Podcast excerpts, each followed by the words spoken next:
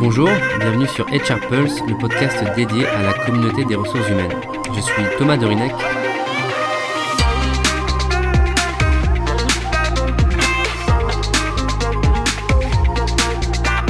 Dans cette seconde saison, nous nous focalisons sur les témoignages des cadres dirigeants des ressources humaines. Aujourd'hui, j'ai le plaisir d'accueillir Maïté Boucher, DRH au sein d'un hôpital de l'APHP de Paris. Bonjour. Bonjour. Alors au menu, nous allons avoir euh, beaucoup de sujets passionnants, notamment concernant ce secteur et aussi, euh, bien entendu, euh, concernant la, crise et la gestion du Covid. Mais avant de commencer, Maïté, si vous pouvez vous présenter en quelques mots. Oui, bien sûr. Donc, moi, j'ai pris mon poste au 1er janvier 2021 en tant que directrice des ressources humaines adjointe sur un groupement hospitalier de l'assistance publique hôpitaux de Paris. Je suis directrice des ressources humaines du site de l'hôpital Robert Debré, qui est un hôpital pédiatrique à Porte des Lilas. Avant ça, j'ai fait euh, mes études à Sciences Po. Euh, je me suis orientée vers euh, de la sociologie.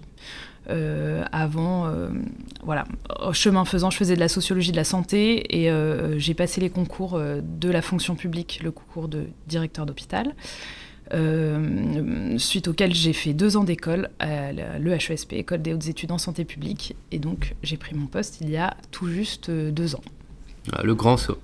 Tout à fait, le grand saut. Alors, euh, rentrons dans, le vif du sujet. Euh, quels sont vos meilleurs souvenirs en tant que DRH Alors, euh, un meilleur souvenir, la question n'est pas forcément évidente. Je dirais que on a plus beaucoup de petites satisfactions que de meilleurs souvenirs. Euh, néanmoins, euh, même si ça peut paraître un petit peu bizarre de le dire comme ça, je pense que la période de la gestion de la crise du Covid, justement, euh, comme on disait en introduction, a été un moment, en tout cas, d'émulation collective dont tous les hospitaliers se, souviennent et, et, de cette manière peut être un, euh, considéré comme un meilleur souvenir. Euh, au sein de mon établissement, il y a aussi, euh, j'ai eu la chance de participer à, un événement qui s'appelle la Régate des Oursons. C'est un voyage thérapeutique avec des enfants hospitalisés et des professionnels qui les accompagnent. j'ai eu beaucoup de chance de participer à, cet événement qui, illustre pourquoi on est là aussi. Et ça, ça me marquera à vie, je pense. Très beau souvenir, j'imagine. et, quand vous mentionnez un peu la gestion du Covid, effectivement, ça ça ravive chez tout le monde euh, beaucoup de beaucoup d'émotions et euh, notamment aussi euh, avoir votre perspective d'un point de vue intérieur de l'hôpital, c'est aussi très fort. à l'inverse, quels sont vos souvenirs un peu plus difficiles dans votre carrière? De la même manière, j'ai pas ou pas encore de, de pires souvenirs, on va dire, sur ces deux ans. Euh, la, prise de poste, euh, comme vous le disiez euh, précédemment, c'est le grand saut et, et c'est pas forcément évident d'arriver à 27 ans en étant directrice des ressources humaines. J'étais stagiaire pendant l'année 2020, donc pendant l'année du Covid, où j'ai beaucoup travaillé avec les services, avec tout, voilà, tous les professionnels, avec une, forme de, simplicité dans, le, dans, les relations. Et quand on doit endosser le costume de, de DRH, c'est c'est pas la même histoire. Euh, et, je pense qu'il faut le dire quand même que ces prises de poste, elles sont difficiles, que les DRH euh, vivent des situations euh, complexes, gèrent des situations complexes, humainement difficiles, que ce soit de l'individuel ou je me souviens de la gestion d'une grève en interne dans un service qui a duré au moins six mois et, qui a été un, bon baptême du feu, si ce n'est un mauvais souvenir. D'accord. Euh, on, peut tous euh, l'imaginer, notamment encore aussi avec la, période actuelle. Euh, sinon, j'avais une question pour vous, c'est comment vous voyez évoluer le rôle de DRH bah, ces premières années, mais aussi si on se projette vers 2025 par exemple? On, a, on a énormément d'enjeux au sein des, établissements de santé qui sont... Enfin voilà, on, entend beaucoup parler, et je pense que, que vous aussi, de, la, de la crise de l'hôpital. Euh, on, donc on a eu la crise du Covid et, depuis on, ne fait qu'être en crise d'une certaine manière. Et cette crise elle est notamment liée à nos difficultés de recrutement sur les métiers du soin, les métiers infirmiers, euh, les métiers euh, hospitaliers au sens large. Et, je, je, pense qu'on a un enjeu de transformation que ce soit dans les, hôpitaux publics et de manière plus générale dans les administrations publiques, euh, sur le positionnement euh, des directions des ressources humaines qui est, euh, qui est, assez monumental, mais qui est passionnant aussi, qui est la question bah, de l'expérience collaborateur, de l'attractivité, comment, comment on donne envie de venir travailler chez nous, comment on donne envie de rester, comment on se positionne en tant que, en tant que direction des ressources humaines en, en support des, des, professionnels pour pour les accompagner, pour euh, euh, leur ôter euh, la, charge mentale que peut représenter les, lourdeurs administratives qui, peuvent exister. Et, ça, c'est quelque chose qui me tient énormément à cœur. On est aussi des, organisations qui qui fonctionnent 24 heures sur 24, 7 jours sur 7. on a des, gens, dans, des enjeux très spécifiques. on a la question du travail de nuit, de comment on se rend accessible, comment on, travaille sur la pénibilité de certains, certains métiers.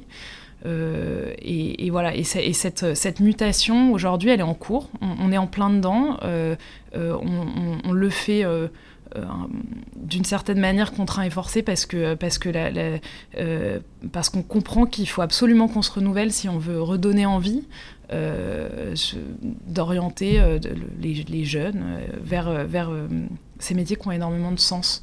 Donc euh, nous, nos enjeux, c'est voilà, c'est se positionner en support, euh, créer les conditions euh, d'arrivée favorables à, une, à des prises de poste sereines, où on peut se concentrer sur son métier, se rendre accessible, se, se, mettre en soutien et, et on va dire impulser une dynamique de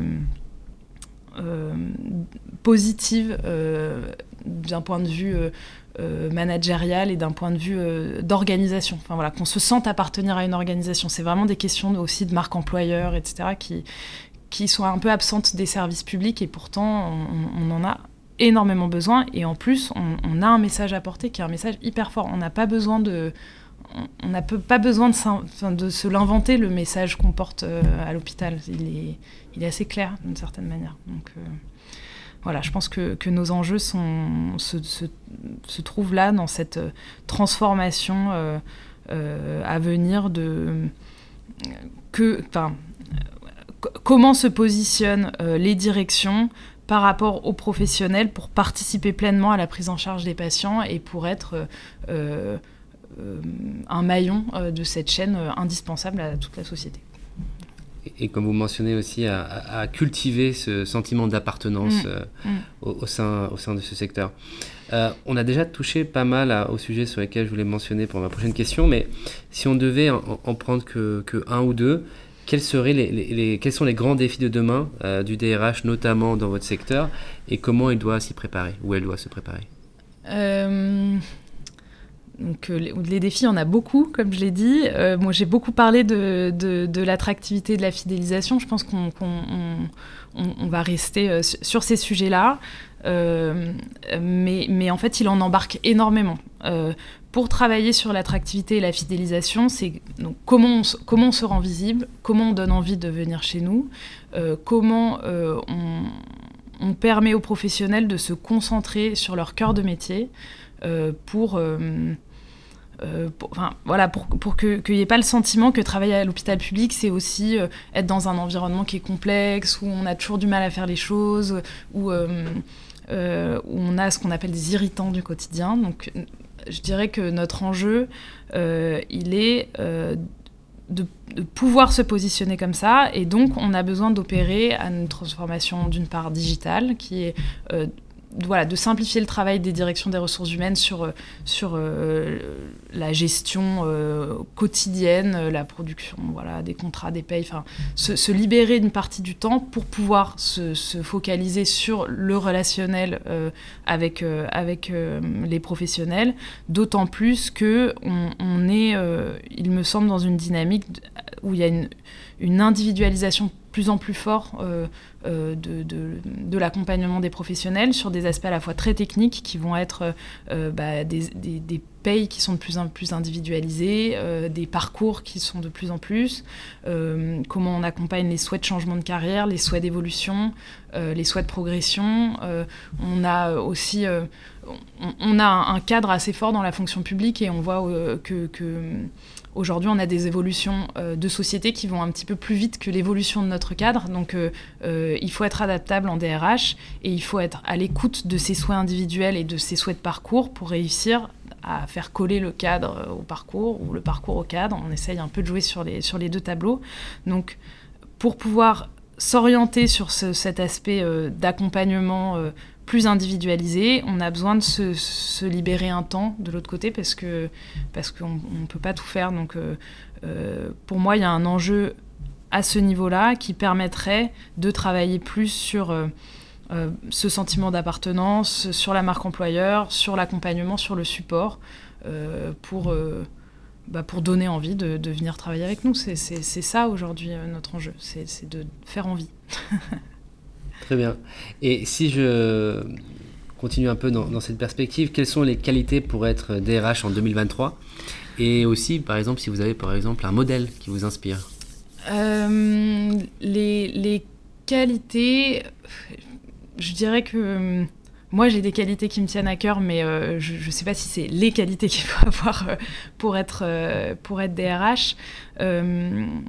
pour revenir sur ce sujet de mutation ou de transformation, en tout cas dans les, administrations dans lesquelles euh, j'évolue, le DRH, il représente quelque chose. Je, le, vois souvent, d'ailleurs les gens sont étonnés de me voir et de voir que je suis la DRH. Je ne colle pas leur euh, image mentale du DRH, je crois.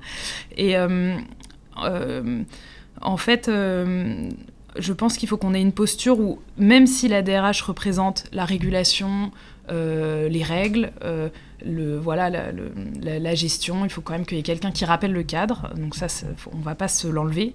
Mais euh, il faut quand même qu'on se positionne dans une forme d'humilité pour, voilà, pour, pour être dans l'accompagnement, dans le support euh, des services de soins ou, de, euh, ou des individus, et moins dans l'autorité ou le, management à la papa. Quoi. Et, donc ça, je pense que c'est un enjeu important. En termes de modèle, ça m'avait un peu fait écho parce que euh, récemment, vous avez la, première ministre de Nouvelle-Zélande qui a, démissionné, euh, Jacinda Ardern, et, euh, et, qui a dit une, phrase qui a été beaucoup reprise, mais, parce qu'elle a, beaucoup touché, je pense, beaucoup de monde, et je pense que c'est assez, parlant, en tout cas pour moi, c'est les, qualités d'un DRH ou de n'importe quel leader, d'ailleurs, je pense que c'est aussi des qualités importantes pour être directeur d'hôpital au sens large. Elle a dit J'espère qu'en retour, je laisserai derrière moi la conviction que l'on peut être gentil mais fort, empathique mais décidé, optimiste mais concentré, et que vous pouvez être votre propre leader. Donc c'est une, leçon d'humilité, et c'est euh, une leçon aussi que euh, pour, euh, comment dire, pour être... pour représenter une forme de régulation, d'autorité, on n'a pas besoin d'être dans l'autoritarisme. Euh, on peut dire non ou refuser des choses et être gentil. Être gentil n'est pas un défaut et pas pour un DRH non plus. Il ne doit pas représenter quelque chose qui fait peur. Euh, et que on peut aussi euh, être à l'écoute et, considérer qu'on doit s'en remettre aux personnes dont c'est le cœur de métier, par exemple, pour prendre des décisions, sans pour autant être, on va dire, ne pas être capable de prendre des décisions. Donc j'ai trouvé que c'était un, une très belle leçon de, management, de management de soi déjà, et puis quand même elle, elle, représente aussi euh, la modernité, hein. la modernité même, euh, euh, une femme leader, enceinte, qui apprend au monde entier ce que c'est de concilier la vie personnelle et la vie professionnelle, tout en faisant en plus un, travail, je crois, assez remarquable d'un point de vue politique. Oui, cette sortie avait été très inspirante et, mm. effectivement avec beaucoup d'écho. Alors pour terminer, Maïté, une dernière question. Euh, qu'est-ce qu'on peut vous souhaiter pour 2023 euh, pour 2023, euh, plein de belles choses. surtout, de, je pense qu'on peut nous souhaiter de, des recrutements, en fait, de, faire envie. L'hôpital public a beaucoup de choses à, apporter, à donner. Euh, je repense euh, à, l'article qui était, qui était paru dans un journal de la part de François Crémieux, qui est maintenant directeur de, l'assistance publique hôpitaux de Marseille, euh, qui disait l'hôpital ne s'effondre pas, c'est la dernière digue qui tient encore. Ça m'avait, ça m'avait vraiment touché et ça m'avait parlé. oui, on entend beaucoup tous les matins quand je me réveille à la radio, j'entends que l'hôpital est en crise et tout le monde l'entend. alors oui, il y a plein d'enjeux, il y a plein de difficultés et on n'est pas là pour les nier. enfin moi voilà, je je vais pas mettre un mouchoir dessus, mais on fait aussi plein de belles choses. c'est un Enfin, c'est un, environnement qui euh, est ultra euh, qui est finalement ultra performant, qui est en énorme mutation euh, avec euh, les, changements de santé publique, etc. Euh, et, qui arrive à s'adapter. On l'a montré pendant le Covid, on le montre encore. et c'est surtout un environnement et un secteur qui a du sens. toutes les personnes de, des plus jeunes générations et de ma génération parlent beaucoup de comment faire maintenant pour avoir un métier qui a du sens. Et ben, venez travailler dans les services publics et venez travailler à l'hôpital public. on sait pourquoi on est là. Merci beaucoup pour, pour ce mot, ce mot, ces mots de la fin. Je retiens passion déjà, parce qu'on le voit dans votre discours. Je retiens résilience et euh, aussi agilité, notamment avec la, la, crise de Covid. Merci beaucoup, euh, Maïté. Merci beaucoup.